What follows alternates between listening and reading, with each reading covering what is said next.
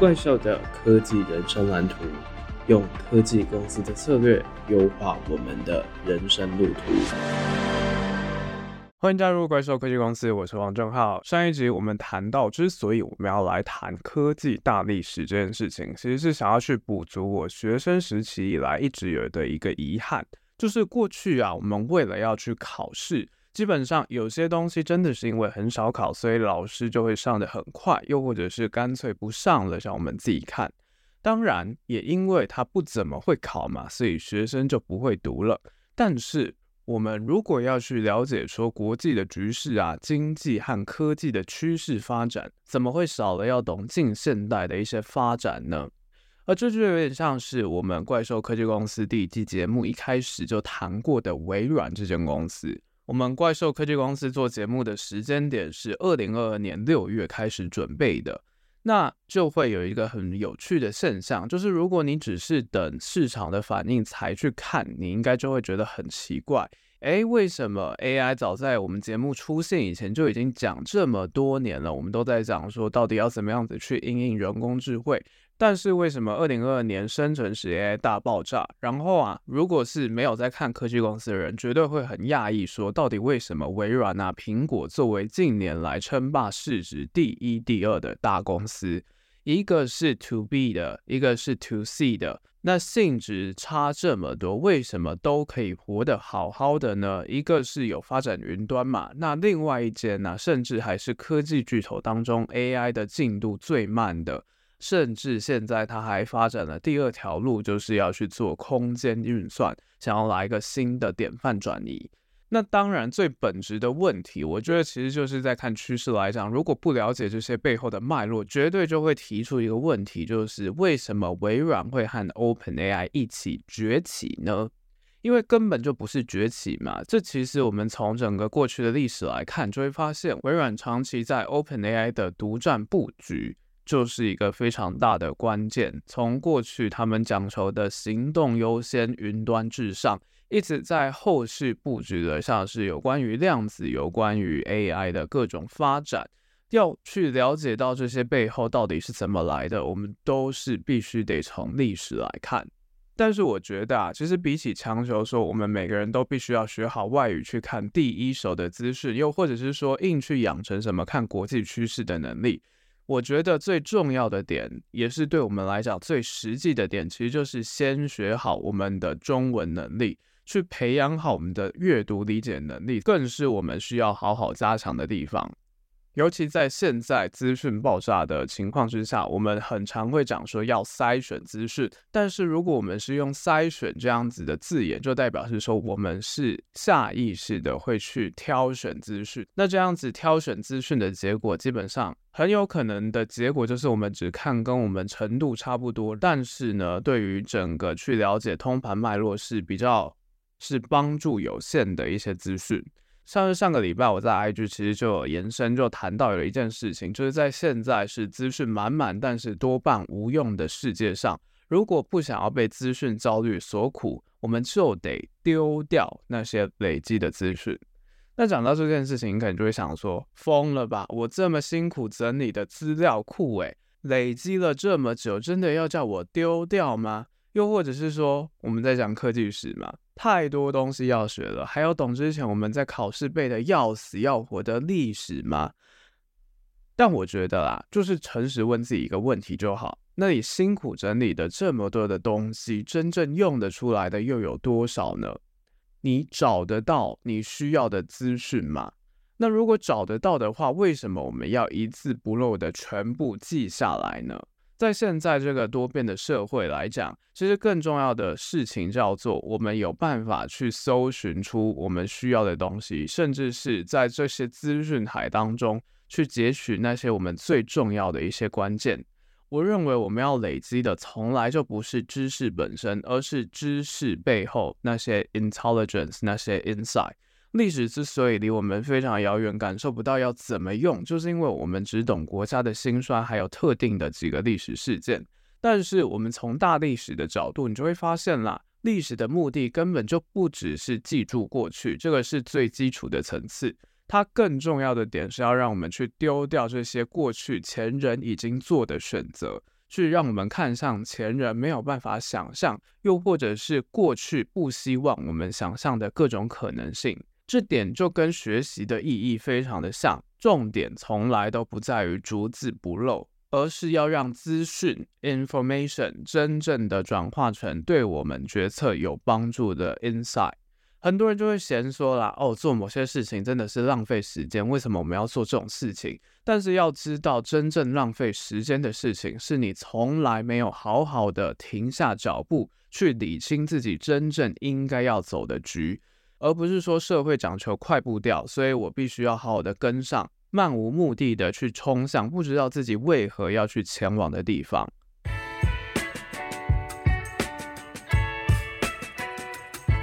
那另外啊，这个月初呢，好序列好哥其实有邀请我到他的 podcast 好声音来访问我。专访最后，其实我觉得有问到一个算是问到我心坎里的问题，就是当大家都在内卷焦虑的现代，对于年轻朋友的躺平到底有什么样的想法？那坦白来讲，我自己真的其实为什么会对这个问题很有感觉，就是因为我其实算是蛮卷，然后又是蛮焦虑的那一个人。为什么我们节目《怪兽的科技人生蓝图》强调的调性叫做找回主动权？我觉得这其实就是我们思考方式的一种改变。就是当然我们都知道这个社会是不公平的，势必就算你想要营造一个公平的环境，最后一定都会形成阶层化，这个是历史告诉我们的事情。然后再来啊，还有强者恒强，社会步调只会变得越来越快，科技只会发展的越来越进步。但是我觉得，与其去说我们去顺应那个潮流，就会发现我们的速度绝对跟不上改变的速度。这样子就变成是说，我们被变化控制了，我们是必须要去配合变化来调整我们的速度。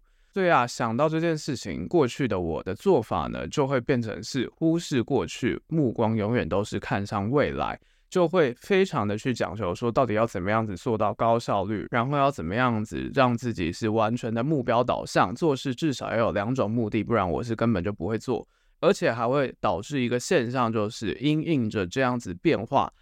就会很害怕被其他人超越，就会害怕自己不够格啊，又或者是跟不上，但是后来其实就会发现了。通常我们要放下情感导向，去前往你的目标，透过目标导向来去思考我们人生当中的各种决策，以及我们职涯当中的各种路线。但是极致的目标导向，其实这又回到物极必反的事情了。它反而变成是一种我们只会越来越忙碌，然后只是透过这样子的忙碌来说服自己说：“哦，我有在做事，我其实是不迷惘的。”但是这就变成是。其实你是不敢去面对过去，其实，在你的那个环境当下，已经是尽力去做到最好，但是会觉得是说跟未来来比，这根本就不算什么，这根本就还不够的自己。其实我们是没有办法好好的去思考到说，到底所谓的现在、过去、未来，时间虽然不是线性的，但是它在这三者之间的调配，到底要怎么样做到？让我们趋于平衡的状态，让我们拥有踏实感的前行呢？我觉得这个也是科技带给我们必须要去好好思考的地方。就像这集的标题叫做“功利主义到最后其实是极致的善良”。在读到这句话，又或者是说你因为这个标题点进来我们这集的一个理由啊。相信你可能会看到这句话的时候，你大概不会很了解这到底是什么意思，除非你已经体验过到底所谓的极致善良是什么。那为什么我会看到这样子的话呢？其实这就是之前我们和 M 观点 Mula 有讨论过的节目当中就有提到一本书嘛。那这也是 Mula 自己推荐的，就是中国一个非常具有影响力的作家古典在他的《跃迁》这本书当中谈到的。过去我们在当学生的时候，最重要的点就是升学嘛。那升学需要的是什么？是成绩，是 GPA。那到职场当中又有各种的 KPI，又有考绩，我们必须要达标。所以，我们就会很下意识的去保护自己搞到手的各种学习的秘籍啊，又或者是什么可以跟我们拉出差距的一些东西，因为我们就会觉得啊，这就是一个排他性的竞争，它就是一个零和赛局嘛。但是撇开这些东西，我们在进入社会当中，其实就会发现，资讯这种东西，它其实是越分享越多的。面对学校的各种考试啊。我们就会说，你跟别人交换答案、交换意见叫做作弊。但是面对到人生还有我们事业上面的考试，其实你会发现互通有无，透过交流，反而会变成是一种让我们不断提升自我的一种能力。而且你就会发现了，为什么我们需要做一些资讯上面的交换，然后让我们保持着开放的心态呢？因为就来自于资讯，它是一种虽然它是有门槛，我们必须要去学习才可以获取的东西，但是它其实是随着我们的各种网络啊、各种方便的一些工具，就让我们把它的边际成本降到趋近于零的一件事情。就像是我今天告诉你一个资讯，分享出去了，它还是一个资讯嘛。但是呢，它是有门槛的，因为如果你听不懂我在说什么，如果你的认知水准跟我不太一样，就会变成是说，即使我告诉你这些东西，或者是你自己去查这些东西，其实你也不知道你到底在看了什么，然后我在跟你讲了什么。这种东西对我来讲，其实就是一种输出，然后也是让我整理逻辑的一种方式。但是对你来讲，你觉得这个对你来讲算是一种刺激，算是对你的一种认知升级的话，其实你会发现，它不会因为我分享资讯，然后就会让你在认知升级上花的时间、花的功夫白费嘛。而且资讯它的一个特点就在于，即使你不讲，还是会有人跟你发现非常类似的东西。那既然你等别人在告诉你说他发现了什么，你还不如自己讲，就是在利他的同时，其实也会帮助自己去获得更多。而这就是为什么非常多人讲求开放，然后跟别人交流，又或者是我们之前也提到过的 GitHub，为什么会有这么多人愿意做出一些开源的东西来分享？其实这就是一点可以让我们快速进步，然后透过社群的力量帮助我们成长茁壮的一种方式。而这也是为什么我们第二季节目，我花更多的心思来，就是针对对未来非常焦虑和迷茫的年轻族群，去了解到说，过去我们在第一季以来一直在探讨的各种科技趋势，还有这些科技公司成长的方式，到底是怎么样可以优化我们的人生和职涯路线，又或者是说思考你到底要怎么样走在未来的道路上，去活出最好版本的自己。一个非常重要的原因，因为对现在的我而言，我觉得最重要的事情，然后也是我们在快速的变化当中追求名利的过程，必须要去思考到的，就是花时间去意识到自己内心真正在意的到底是什么。而这点就来自于是说，虽然我们可能会有一些目标，但是必须要去细究它背后到底最深层的原因是什么，就是必须要去问他为什么，然后也不能只问一次。你的那个原因当中的为什么还要再继续往下延伸，一直到你得到最纯粹的本质到底是什么？唯有做到这件事情，我们才不会盲目的去跟风，而是发自内心的去追求，去成就那个更好，去让自己的人生活出自己喜欢的样子，愿意让自己动起来，去打造自己的小山丘。做到这点呢，就不会只是去羡慕别人的好，就只是去跟别人比较，就只是去因应各种的趋势去做出各种的调整。当然，这建立在的是说，如果你对于这些调整你觉得非常的不愉快的情况之下，如果你觉得对于追求这些资讯和追求科技的新知对你来讲是非常有趣的，那当然没有问题。但是我觉得重点就在于是说，这换到我们的人生其实也是就是。虽然我们会讲说不要跟别人比较，然后要去打造自己内在动机上面的进步，但重点就在于是说，我们有没有办法去认知到，说自己其实都是在帮我们自己的人生去打造一个山，去打造一个山丘，透过累积，透过时间，让它堆得越来越高。而有做到这一点的话，其实我们怪兽科技公司第二季的理念，觉得自己在原地踏步这件事情，其实就可以迎刃而解了。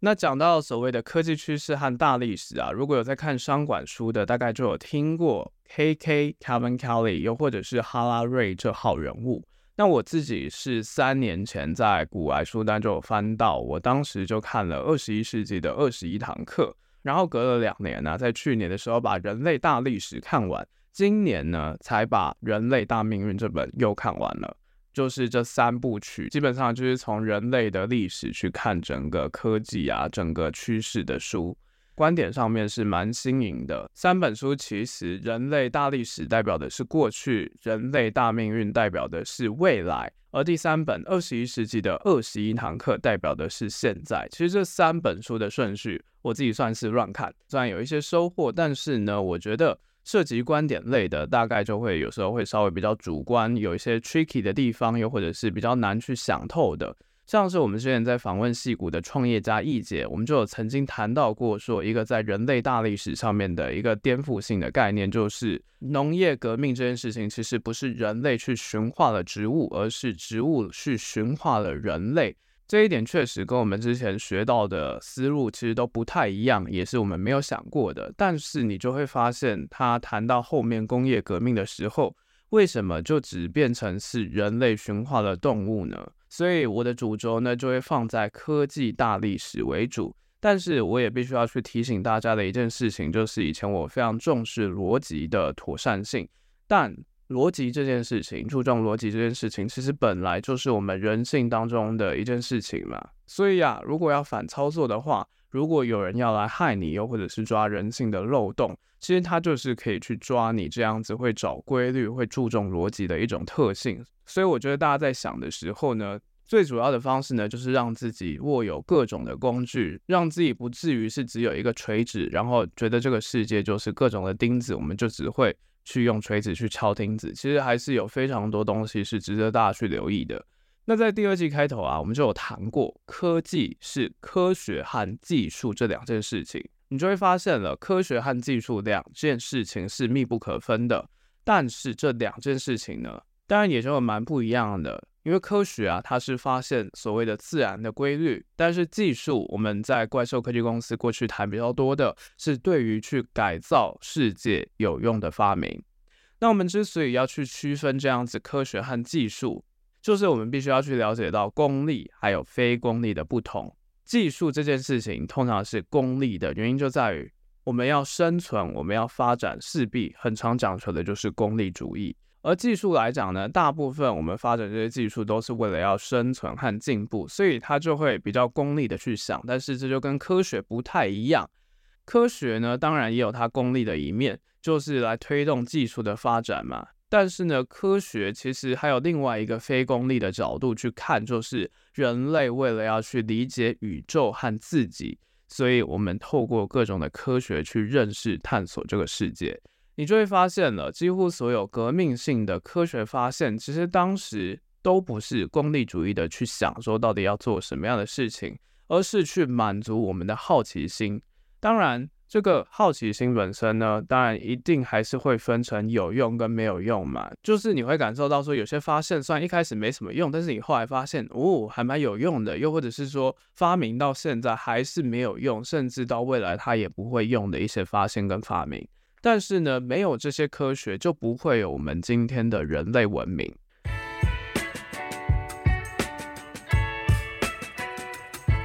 而在近代以来，东方为了要去追赶西方的各种发展，我们都会加强我们的技术和工程能力，因为只有工程和技术可以直接的带来经济的繁荣和军事的强盛。所以，我们通常对于科学啊，就只是知道说它对于发展技术，它是一个重要的推动力，然后就会变成是说我们去学习这些东西，就是比较功利主义的。不过呢，其实也不只是现在这样子去看，一百多年前，其实中国的自强运动也是这样子。虽然这种功利主义啊，是我们之所以去学习科学和技术一个非常强大和主要的驱动力，但是你去看整个科学和技术发展的历史，其实你会认知到说，技术就只是我们科技的一个部分，而并不是全部。所以，你想要完整的去了解到科技的脉络，你还是必须得回到科学和技术这两块来看。当然，我为了不想要让大家睡着，又或者是听到一堆不知道在干嘛的名字或事件，这样子好像就有点回到说中学时期在备考的那种感觉。所以，我就真的就只会挑超级的重点来讲。那简单来说啊，科技的发展有不同的历史时期。古希腊时期呢，主要是着重在科学上面的发展，而中国的古代比较多是技术层面的发展。那在工业革命时期啊，就基于过去累积下来，然后后来科学革命啊，发展各种技术。那到现在呢，更是科学和技术之间，它是彼此互相共荣的时期。那这集我们要谈到的呢，是二十世纪以前的科技大历史。那我们现在呢，就稍微先回归到早期历史的科技发展。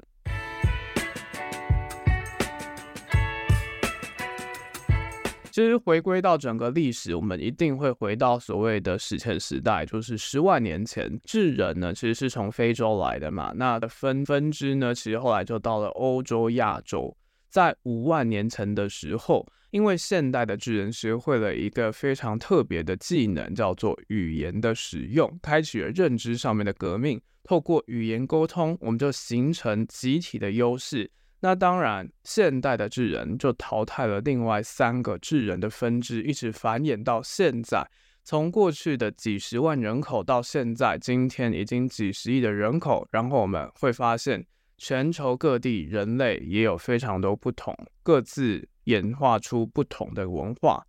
那最主要的几个革命啊，大概就有一万年前农业革命出现开始的各种定居生活，又或者是五千年前我们开始有了文字，会书写能力，然后也透过了陶器啊、青铜器和黑铁，去创造了不管是集约化的农业，又或者是大金字塔。各种不一样，然后又是在我们科技史上非常难去做到的一些事情。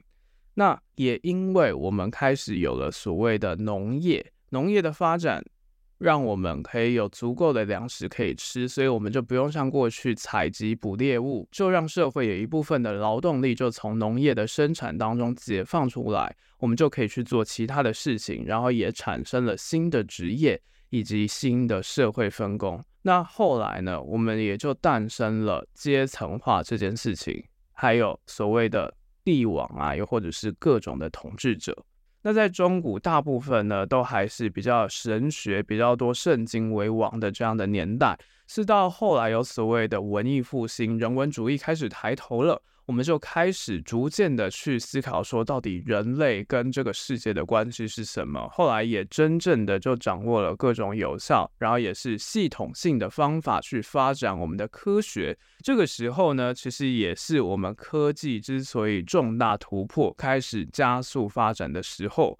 那后来啊，随着不管是自然科学，还有工程技术，各个学科还有领域逐渐的建立跟发展。然后新技术呢，基本上它是不断突破的。它到了一个临界点之后呢，就开始大爆发，也就是我们现在讲的工业革命。那当然，工业革命这件事情呢，也不只是一次，主要大概呢有分成，像是十八世纪中叶第一次工业革命，是透过蒸汽机让我们的人类历史进入到蒸汽时代，作为一个非常重要的动力驱动来源。还有十九世纪中叶第二次工业革命啊，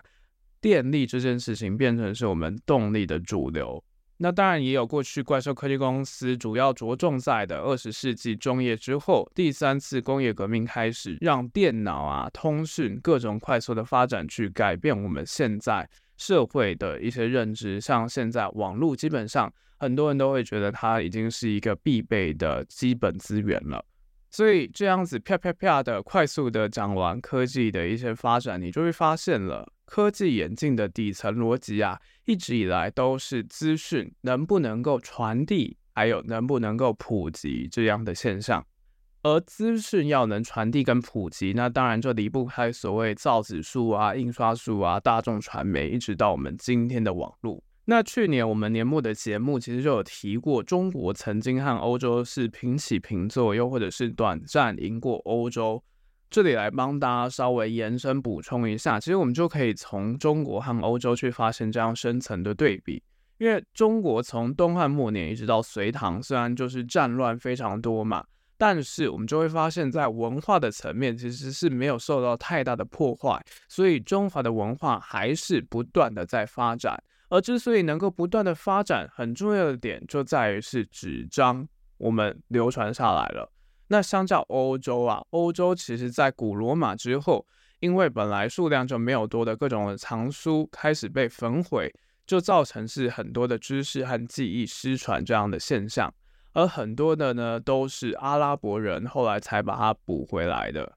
而这个阿拉伯人呢，其实是当时在八世纪的时候，他们学会了中国的造纸术。因为在八世纪，大概就是在他们打败了唐朝的军队之后，他们就有透过了一些工匠去学习这些造纸术。那这个造纸术啊，传到后来阿拉伯帝国的大马士革和巴格达，然后后来又进到了摩洛哥。后来啊，十一世纪之后呢，又经过西班牙和意大利去传入欧洲，也让当地的文化透过造纸术这件事情不断的发展。欧洲的第一个造纸作坊大概是十二世纪的时候出现在西班牙，而在一百多年之后，我们都知道文艺复兴很大的重镇就在意大利嘛。那个时候呢，也是因为出现了意大利的造纸厂，然后后来又有但丁的神曲啊，各种发展，让文艺复兴不断的爆发。到了文艺复兴时期的时候呢，欧洲人呢，他们就从阿拉伯把这些失传的著作把它翻译回来。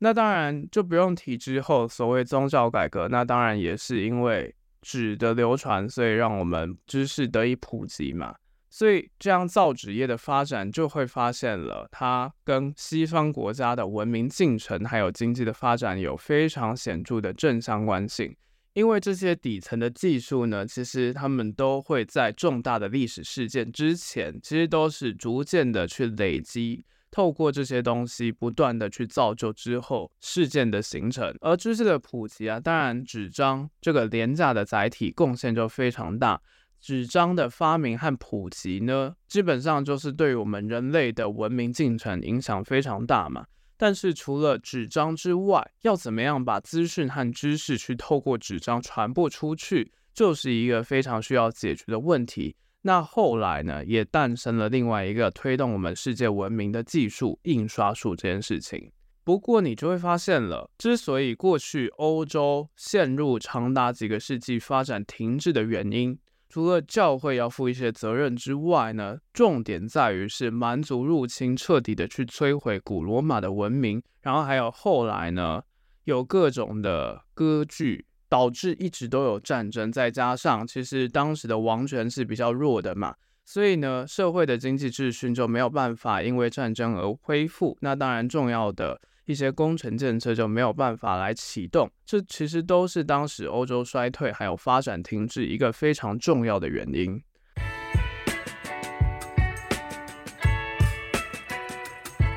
关于历史啊，有一句话我觉得讲得非常的不错，就是来自古罗马的作家西塞罗，他曾经说过，一个人如果不了解他出生之前的事情，那他始终只是个孩子。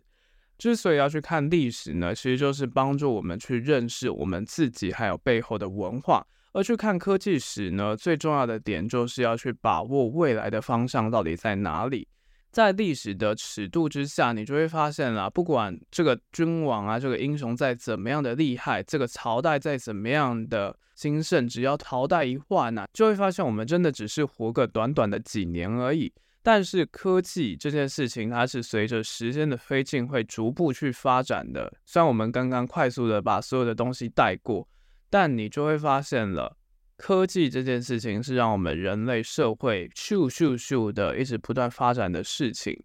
那随着科技的持续发展呢，其实很大的关键大概也是来自于方法论上面，我们有了不同的创新。然后还有，我们其实越来越难去做所谓预测这件事情。未来是不确定性的，但是这个方向到底在哪里呢？我们确实是可以去从科技史当中去知道一些东西的。而这个系列呢，就是为了要去补足我们怪兽科技公司第一季从半导体谈到当代的尖端科技的一部分。而过往我们在学历史跟科技比较直接相关的，大概就只有科学革命。不过啊，科技为什么会演进成现在这样呢？我们就会接续探讨影响现代科技非常重要的几个事件，敬请期待啦！这里是怪兽科技公司，我是王仲浩，大家拜拜。